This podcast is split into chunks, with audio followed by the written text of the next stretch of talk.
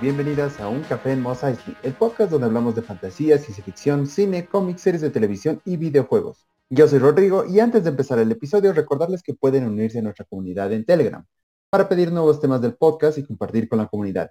El link está en nuestra página de Facebook y también en la descripción del video de YouTube si es que nos escuchan por ahí.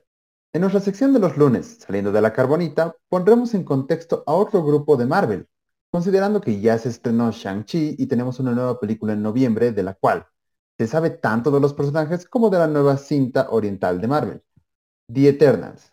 Ok, empecemos con los Celestials, los seres de los cuales habló el coleccionista en la primera Guardianes de la Galaxia. Estos eran los dueños de las gemas del infinito y podemos ver una escena de uno destruyendo a una población con la gema del poder. Pero también Ego, el padre de Peter Quill, dice ser un Celestial. Además que la guardia del coleccionista, conocida como Nowhere, es una operación minera en la cabeza de un celestial muerto. Esta poderosa y antigua raza alienígena es responsable de eventos importantes en la evolución humana, como la creación del gen X que dio lugar a los mutantes.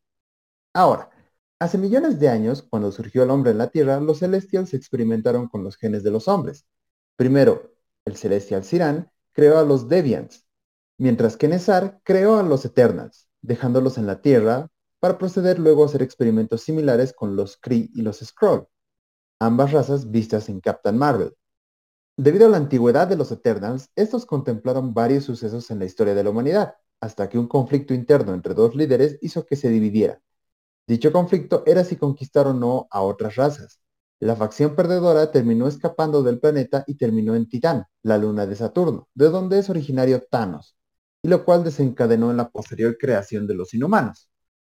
El bando que se quedó en la Tierra tuvo su descendencia y dio pie a los personajes que veremos en la película, de los cuales mencionaré algunos detalles. Empecemos con Cersei, quien puede manipular materia inanimada y está enamorada de Icaris. Por su parte, este otro puede volar y disparar energía cósmica por sus ojos. Es muy desapegado de los humanos debido a su larga vida. Kingo puede disparar rayos de energía cósmica de sus manos y desea ser famoso, Sprite puede utilizar ilusiones y tiene la apariencia de una niña de 12 años. Bastos, quien es el más inteligente e inventor de armas del equipo, además de ser el primer superhéroe gay en el MCU.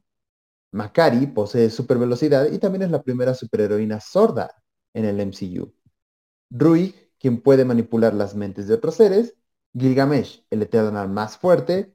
Ajak, quien puede curar y es la guía espiritual del grupo. Y finalmente está Tena, quien puede usar cualquier arma de energía cósmica y es cercana a Gilgamesh.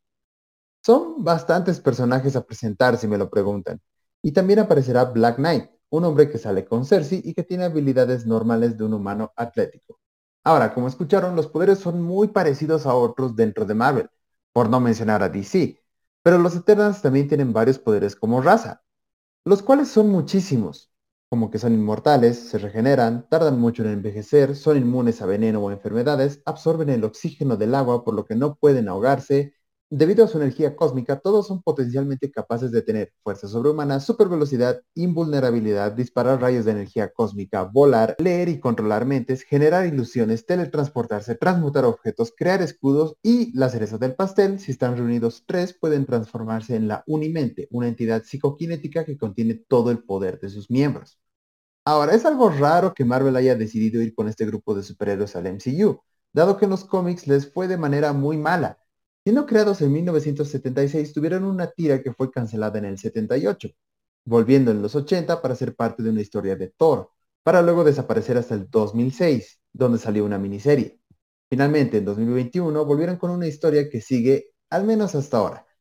La película se ve complicada para manejar tantos personajes, en especial tan poco conocidos pero al menos tenemos la fe de que será una película entretenida. A diferencia de Shang-Chi, los Eternals no podrían enfrentarse ni a Kang el Conquistador ni al grupo que está creando la Condesa de Fontaine, por lo que luego de su película dudo que aparezcan nuevamente hasta Secret Invasion o Fantastic Four, ya que por el tráiler podemos ver que su única tarea es proteger a la Tierra de los Deviants.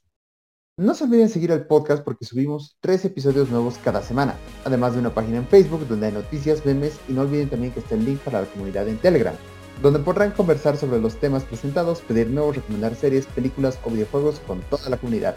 Los esperamos.